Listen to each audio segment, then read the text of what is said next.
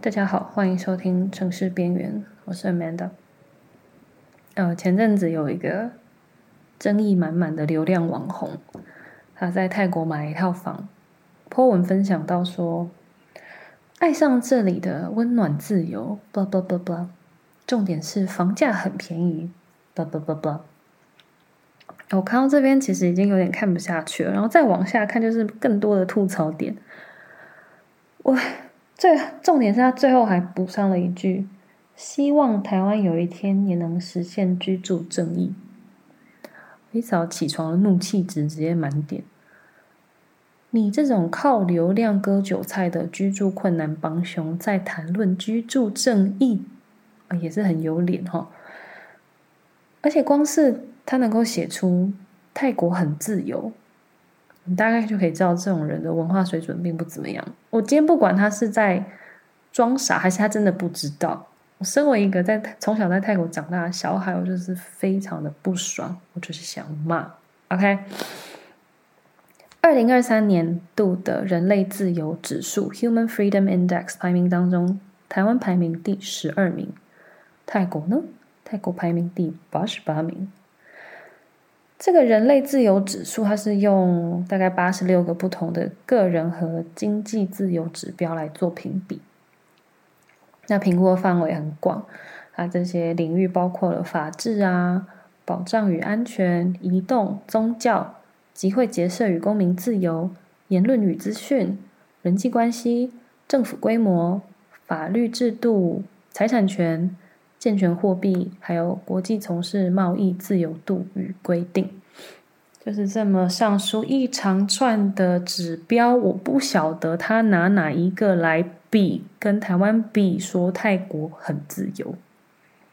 好，或许他没有这样讲，但是我觉得有住过泰国人的都会觉得这句话啊，有有欠缺。欠缺正常的判断了哈，就这样讲。泰国它到今天为止都还有所谓的不敬罪，泰国刑法上的名称叫做冒犯君主罪，你随便 Google 一下都可以查到一大堆的新闻。在二零一五年的时候，有一个女子，一位女士，她分享了二十九支批评王室的影片，触犯了冒犯君主罪。还有电脑犯罪法，他被判处四十三年六个月。那原本的刑期其实是八十七年，只是因为他认罪，所以减刑。而且那名女子她当年已经六十五岁了。啊，还有一个更荒谬的故事是，有一个人他在网络上批评了前任泰国国王的狗，他也被抓了。哦，我相信这几年大家对于可受公平之事的这个概念不陌生。我们生活在一个言论自由的社会，我们大概很难想象上述泰国的那种情况。我记得我们搬到泰国第一年，爸爸妈妈还有身边的长辈千交代万叮咛，就是说在外面管好嘴巴，不要讨论批评王室成员，连在网络上也不可以。那这个已经是十几年前的事了。前两年我回泰国过年的时候，约了几个高中同学见面吃饭。呃，一个韩国人，两个泰国人，加上我一个台湾人。因为老同学很久没见面，就越聊越起劲，越聊越爽。有一个泰国同学，他就不小心不小心批评了王室两三句，非常自然。但是另外一个泰国人非常慌张，立刻抓住他的手。然后说：“你还想回家吗？想回家就闭嘴。”就是这种自我审查的机制，我想在台湾人身上应该是看不太到。大家也可以有兴趣的话查一下，在 BBC 的中文网上有一篇二零一七年的报道，他就是在讲关于联合国的人权事务高级专员办事处，他怎么样不断的在呼吁泰国。去修改这个冒犯君主法，这我是不太懂啊。这个自由程度是要怎么跟台湾比？哦，而且台湾还有投票自主的权利。最近也是有一些人哦，他也是绞尽了这件事情，说人家做票，blah blah blah。OK，whatever。总之，泰国在民主化这条路上，其实还看不太见希望的。大家如果有兴趣的话，也可以去查一下，前阵子应该是去年而已吧。泰国轰轰烈烈的发生一一系列的政治操作，也是堪比八点档。啊，再进入重点哈。他说房价很便宜。我前阵子在我自己的 Instagram 上面有发一个动态，有简单的提到，就是在骂他的。如果他今天是用在台湾赚取来的收入到当地买房，那当然会很便宜啊。但是今天这一切基准要建立在居住正义这四个字上面，而且他今天是在泰国买房子，谁最有谈谈论居住正义的资格？是泰国人民还是你台湾网红？讲几个数据吧。我们根据全球金融杂志 Global Finance 公布的 World's Richest Countries 2023 GDP PPP per capita，台湾是七万三千三百四十四美元，泰国是两万两千六百七十五美元。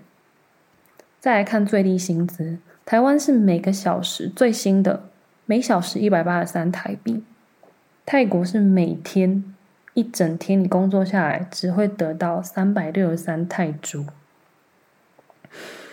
好，消费的部分，单看民生物资方面会觉得泰国比台湾低上蛮多的，但是并不是所有的消费都比台湾还要来的便宜。举个例，瓶装水好了，在泰国最便宜的应该有卖到六七块钱，台湾大概是十八吧，还是二十块？然后还有前阵子大家炒翻的鸡蛋，我目前查到的资料，实入的泰国大概是五十六块泰铢起跳，台湾是七十九块起跳。我查家乐福的案哦。再来，二零二二年的台湾的电费，我查到的是一度两块六七，泰国的一度是三块六七，好像还要再涨。再来交通方面，我就拿通勤族通勤族比较常用的工具来做讨论，就是以台北的捷运还有曼谷的轻轨 BTS 来说，我查了交通时间大概是在二十五分钟内的距离，用我比较熟悉的综合新路线来做 reference，徐汇中学到古亭站全票三十块钱。那在曼谷的 BTS 上面，相当距离、相当时间的票价是六十二块泰铢，直接 double。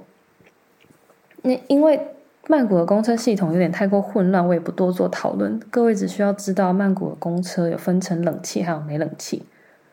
好，那计程车也不用多谈了，谁会没事坐计程车上下班啊？如果有到那个程度的话，我看你也不需要上班了，对吧？再是房价的比较，我是假设一下，大家对于双北地区的房价都很熟悉，所以我只收集了曼谷的房价，就是请大家自行在脑中做比较。那如果你有兴趣想要看我做这个表格，你可以跟我私讯索取。我们讲解一下我找到这些 to buy 的建建物，有些是在曼谷的精华地区，有些是在比较外围的地方。但我相信，如果你们看到我做这个表格，你会觉得哇，不输双北。在大曼谷地区买大楼公寓的平均房价是落在一平三十九点六万台币左右，台北大概是六十万啊，平均。新北也有个快要五十万，所以这样听起来是不是很便宜？我先不用着急，先不用着急。你现在会这样想？是因为你拿着你自己的月薪，还有你自己的存款余额来做比对，还有你的小额投资，whatever。但是我们今天的重点是在于泰国人的居住正义。你是泰国人吗？你是吗？你是吗？你不是。所以回想一下我们刚刚说到的薪资，我这边也做了一个表格对比一下。泰国上班族的平均月薪，平均啊，不是说最低薪资，平均月薪我查到了大概是一万五千。泰铢左右，呃，折合台币大概一万三千多。我目前找到租屋网上，就是在大曼谷地区最便宜的房租，一个月是六千泰铢，一房一卫，还有包括有一些套房也是这个价钱。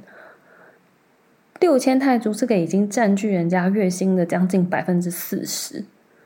那我们再假设好了，这个上班族他比较省吃俭用，他找了一个朋友合租，一人一个月三千泰铢，住一房一卫。